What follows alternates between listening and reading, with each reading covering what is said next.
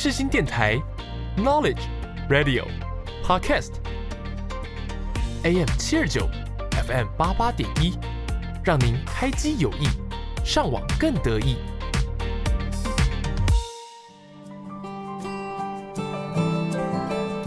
朋友问：社会心理学学什么？我们学了社会学，也学了心理学。朋友说：“那就是社会学加上心理学嘛。”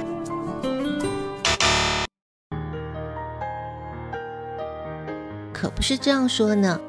红色加上蓝色不是红蓝色，是紫色。社会心理学也是如此，它有自己的角色和灵魂。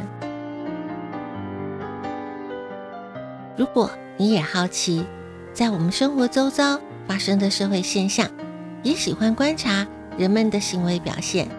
欢迎收听我的社会心理学习笔记，一起探索社会心理。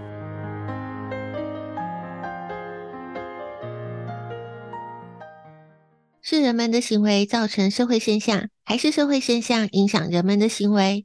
我认为社会心理学可以找到解答。欢迎收听我的社会心理学习笔记。一起探索社会心理。我是笔记主人周尔斯。最近的时节进入了秋冬季节，季节的转换是会影响情绪的。你有察觉到自己情绪的变化吗？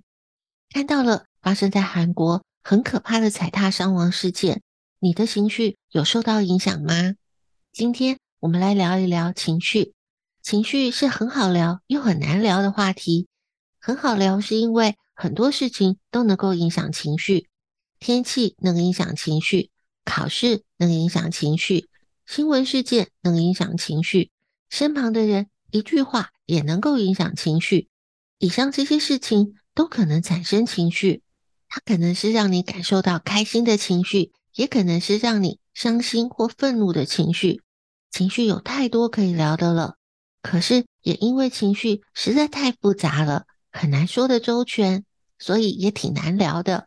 可是。情绪是会和我们相处一辈子的，既然甩不掉它，最好的方法还是试着来多了解它一些。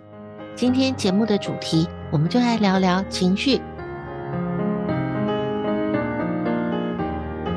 每个字词都有个定义，有个说法，也都有它的来龙去脉。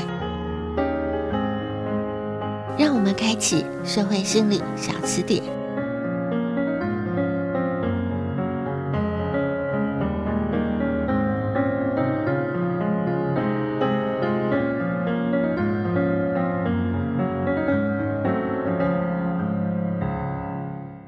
既然我们在学习社会心理学，关于情绪，我们还是从专家的研究开始谈起，再对应到我们的日常生活。情绪该怎么定义它呢？心理学和医学界对于情绪的分析已经有超过了百年的研究，不同的学派有不同的观点和解释，要下一个准确的定义并不容易。情绪的英文通常是使用 emotion 这个字。牛津英语大词典对于 emotion 的说明是这样子的：它是指心灵的激动或者是扰动，泛指任何激动或兴奋的心理状态，爱、愤怒、恐惧等强烈的情感。教育部的国语词典说，情绪是由外在刺激或内在身心状态所引发的喜怒哀恐惧等个体主观的感受和生理反应。一九九五年，美国的心理学家丹尼尔·高曼，他出版的《EQ 情绪智商》这本书，它里面提到，情绪是感觉及特有的思想、生理和心理的状态，以及相关的行为倾向。心理学家拉杰斯他说，情绪是我们因为外在或内在的环境转变而产生的生理上、主观意识上面的行动倾向的反应。所以，不论是从心理学或者是医学上去搜寻，都可以看到很多专家学者他对于情绪的定义，其中多少都会有相同的地方，也有些不同的地方。概括来说，情绪这个语词，它代表着各种不同的情感。情绪是一个心理的历程，它涉及了我们的精神变化。情绪在传递讯息，把我们对外在环境和事情的主观理解。演绎出来，情绪还是一个会影响我们行为、思想、生理和心理的状态。所以，当我们说到情绪，它通常会包含了四个主要的要素。第一个，情绪它是由刺激所引发的。所说的刺激呢，可以是外在的，例如说灾难的现场；刺激也可能是内心的心境所引起的，例如说透过了想象、回忆。第二个，情绪它是伴随着心理的感受，情绪的心理反应它是主观的，能够感受到喜怒哀乐的心情。第三个，情绪它是伴随生理反应的，例如说恐惧的时候，心跳会加速。血压会升高，呼吸会急促，瞳孔会放大。第四个，情绪它是兼具行为和动机的，情绪是具有触发行为的动力，产生情绪性的行为反应。例如说，恐惧会产生逃避的行为，愤怒它可能产生攻击的行为。所以我们会看到情绪它是如何展现出来的，一个是会展现在我们的脸部表情，例如说。愁眉苦脸、眉开眼笑，这是情绪。第二个是会在动作表情上面展现情绪，例如说手舞足蹈，我们说的是快乐；摊开手、耸耸肩，通常展现的是无奈的情绪；拍桌，这展现的就是愤怒的情绪。第三个会是在声音表情上面展现情绪，例如说愤怒的时候，可能就会严厉大吼。那表达爱意的时候，你会是温柔平和的；那悲伤的时候，声音可能就是低沉无力的。而且情绪它是有功能的。我们在讨论微表情的时候，介绍过以研究情绪著名的心理学家保罗·艾克曼，他就说了，人类有七种基本的情绪，包括了愤怒、厌恶、恐惧、愉快、悲伤、羞耻和惊讶。这些情绪在大脑中是与生俱来的，这些情绪使我们能够为生存选择最快速的反应。如果我们没有这些迅速的讯号，那在评估应对不同情况的时候，就会需要花费太多的时间。这些基本情绪，它为我们提供了有关我们身体或社交环境的重要讯息。例如说，恐惧会为我们提供了我们正在面临某种危险的关键讯号。就会启动了我们赶快逃跑或者是战斗的反应，所以情绪它是有功能性的。第一个，它有适应的功能。适应的功能说的是情绪它能够帮助个体做出和环境相宜的反应，还是有助于个体的生存和发展。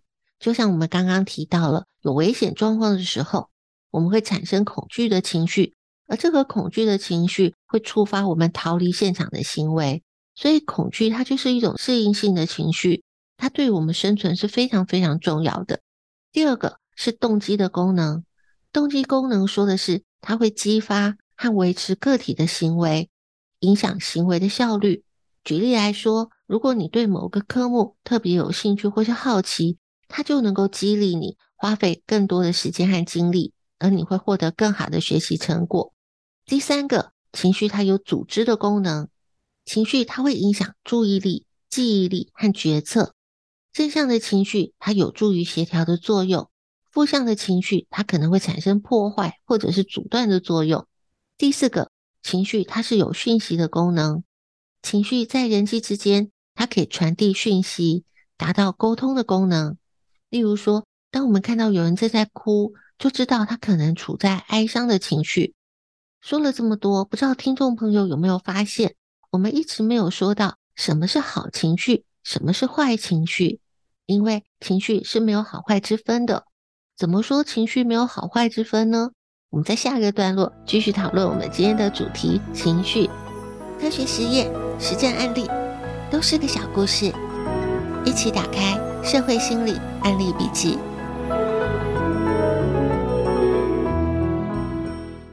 怎么说情绪没有好坏之分呢？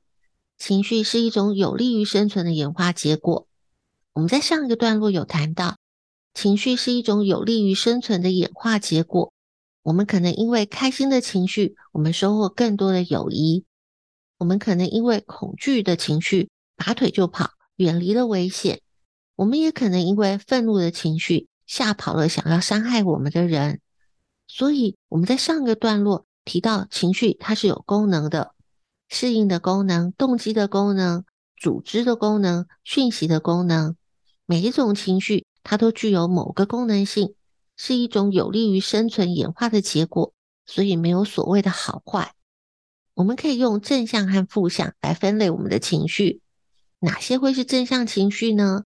例如说兴奋、喜悦、平静，这些都是正向的情绪，它只是有强弱的差别。当你实现了目标的时候，或者是事情如你的预期进展的时候，你会感到愉快。当你达到一些有价值的目标或是成就，而提高了你个人的自尊，你会感觉到自豪。或者是当某一种让人非常苦恼的状况，它有了改善，你会感觉到松了一口气。当你因为他人受苦，而你想要去提供协助，那是一种同情和爱，这些都是正向的情绪。那像愤怒、恐惧、悲伤、沮丧，这些都是负向的情绪，它只是有强弱上面的差异。举例来说，当个人的意愿或者是权利受到了阻碍，你就会感到愤怒。面对情境当中不确定的状况和威胁，可能会感觉到焦虑。面临一种立即性或是具体的无法抵抗的危机，你会感觉到惊慌。如果经历了一个无法挽回的损失，你会感觉到难过。接受或是靠近某些自己无法忍受的事物，你会感觉到厌恶。逾越了某种严格的道德规范，你会感受到内疚；无法达到自我的理想标准，你会感觉到羞愧或者是懊恼。还有期待自己也能够拥有其他人所拥有的东西，你会感受到羡慕。以上这些都可以归类为负向的情绪。有个很重要的事情是，你能够察觉到自己的情绪吗？当我们还是孩子的时候，我们表达情绪是很直接的。开心就拍手大笑，生气就耍赖摔东西。可是当我们长大了，我们经历了社会化的过程之后，我们会认为不适合在公众场合去展现负向的情绪，所以我们会压抑一些像是愤怒、羞愧这样子的负向情绪。这样并不能说是绝对的错，但是如果你只是一味的压抑情绪，它并不好，因为。压抑这些情绪，不代表它就不存在了。一再的去压抑，不去面对它，忽视它的存在，累积久了，反而可能会大爆发。任何事情采取压抑的方式，甚至你当作是没看见，绝对都不是好办法。不管是正向的情绪，或是负向的情绪，都是属于我们的情绪。与其说我们去压抑它，不如我们尝试的去理解它。更重要的是，能够去察觉自己的情绪，因为很多人压抑久了，就不容易察觉到情绪它正在累积和发展。所以在日常生活当中，其实我们只需要多给自己一分钟，深呼吸，静下心来，看看自己的内心世界发生了什么样的波动，感受一下现在发生了什么，你的身体感受到了什么，自己现在有什么感觉，然后理解内心的情绪和声音。理解自己为什么会有这样子的感觉，当然就如同心理学家萨提尔他说的，人生是由自己、他人和情境这三个因素组成的。也正如同社会心理学会谈到个体与他人与环境之间的关联性，他人和环境都可以在一定的程度上面影响我们的情绪，但是对于情绪的掌控权，永远是握在我们自己手里的。当我们的视角和应对的方式发生改变的时候，情绪自然就变了。所以，虽然我们没有办法掌控他人，可能有很多的环境也不是我们所能掌控的，但是我们可以选择不同的视角和应对的方法来化解自己的情绪。例如说，生气、愤怒这个情绪，我们刚刚才说压抑情绪并不好，所以我们并不是不能生气，而是不要被生气所控制。如果说生气、愤怒，它可以帮忙我们达成某一些目的，我们也明白，如果我们把愤怒展现出来，可能会有的风险，评估我们能够承担发这个脾气的后果，就不是不能生气，只是要给自己小小的一分钟，想一想展现这个愤怒，它是必要的还是不必要的？是不是有其他更合适的方法可以改变现况？所以，我们常说情绪管理，或许有些朋友误解了，认为情绪管理就是控制和压抑，并不是这样子的。我们在下个段落，我们来聊聊有没有简单好用的情绪管理方法。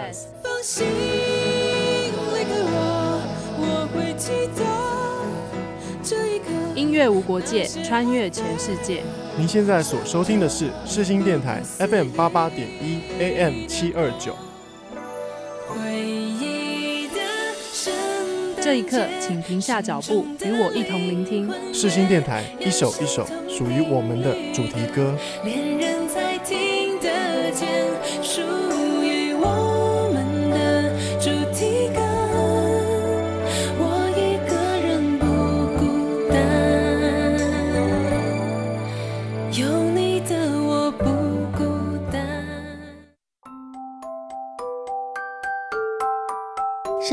有限，知识无限，记录有限，感触无限。社会心理课外杂记。亚里斯多德曾经说：“问题不在于情绪的本身，而是情绪的表现方法是不是恰当。任何人都会生气，这没有什么难的。但是如何在适当的场所，以适当的方式对适当的对象，恰如其分的生气，那可就有难度了。从亚里士多德的说法来讲，可以很明显的看到，展现情绪是可以的，重点在于我们不要做出有问题的行为。所以，当我们谈到了我们要觉察情绪、管理情绪，在网络上只要输入关键字，就会出现很多情绪管理的文章，大多数都会提到情绪管理的技巧。例如说，转移注意力，不要一直想着让你不开心的人和事，吃个甜点，找朋友聊天，想着开心的事情。然后呢，我们要理性思考，计算一下展现情绪之后的利弊得失。当我们的大脑接受到新的刺激，告诉我们自己要重新评估，通常就很容易从情绪的状态回到了理性的状态。还有个方法，就是建立防火墙。或者是让自己离开引爆情绪的现场，就是避免和会让你产生负面情绪的情境或是人有频繁的互动，这些都是可以缓解情绪的方法。我自己对于国际知名的心理学家，也是神经科学家丽莎·费德曼·巴瑞特博士，他在二零二零年出版的著作《情绪跟你以为的不一样》这本书里面谈到的情绪研究特别有兴趣。根据传统的情绪观点，情绪是自发的，所以科学家长期以来都认为说，情绪在身体或者是大脑当中是由大脑的固定部位在决定的。例如说，杏仁核它掌管了恐惧，如果缺乏了杏仁核，大脑它就没有办法学习到恐惧。但是巴瑞特博士在这本书里面，他提出了不一样的观点。巴瑞特博士他以他在实验室里面的研究数据。以及综合了其他科学的一些研究证据，它说明了大脑是怎么样建构我们的情绪。巴瑞特博士他的研究认为，情绪实际上并不是与生俱来的，情绪是你所处的社会共识、文化和教养下的产物。喜怒哀乐种种的情绪，实际上只是大脑建构的文化类别和概念。例如说，当你感受到胃揪成了一团。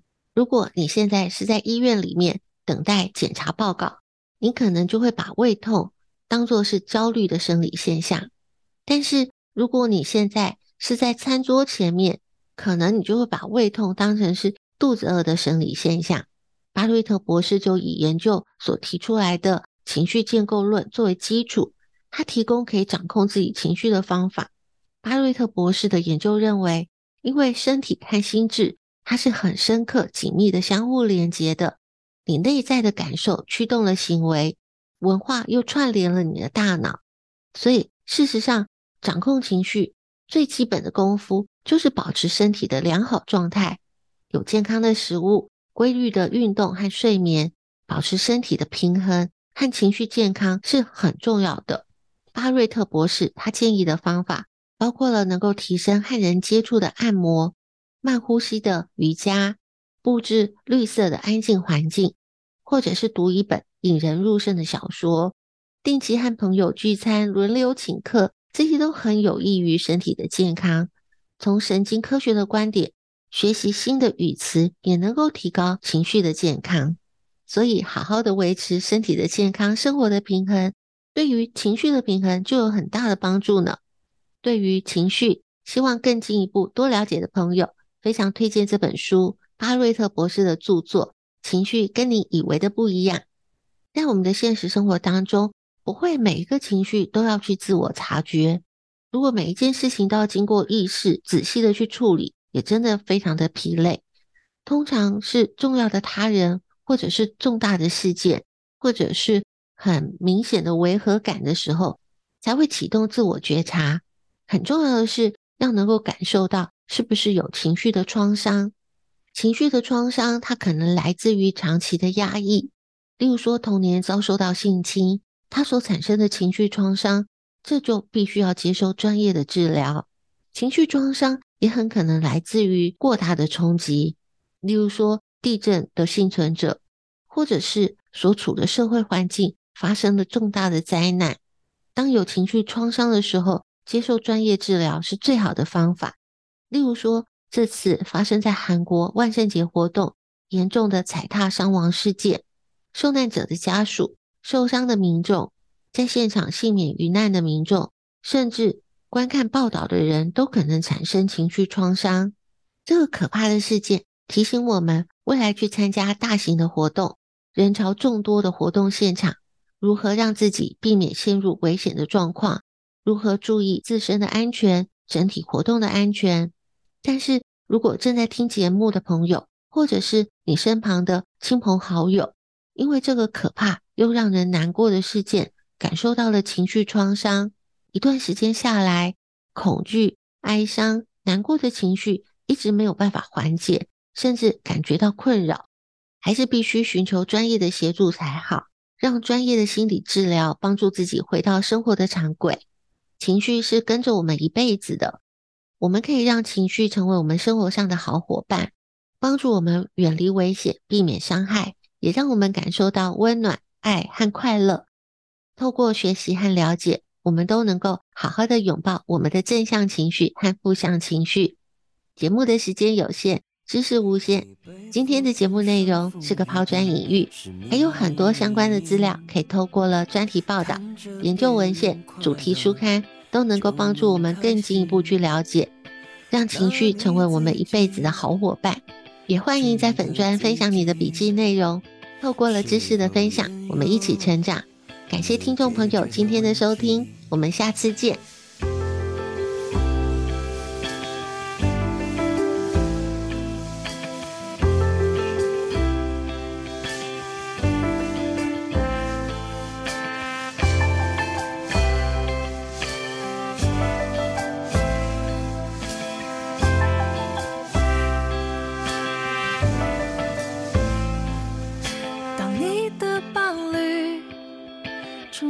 的曾经无法坚定，如那些童话故事。你问你自己，整个自己，心再也无法自拔地离去，心再也无法自拔地离去，内心深处得到的答案。盛开在大街小巷，全力释怀，就拒绝明白，不理会伤感，在孤单城市淋一场大雨，释怀完成所有的关系，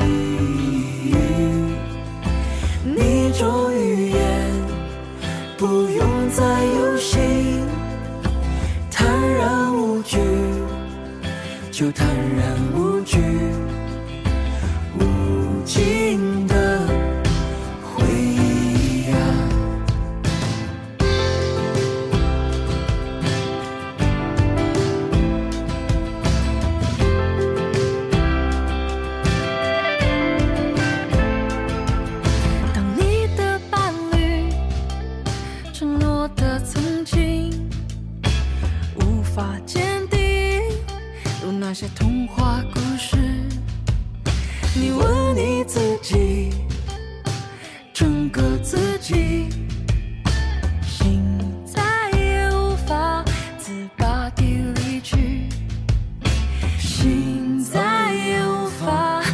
八点离去，内心深处得到的答案，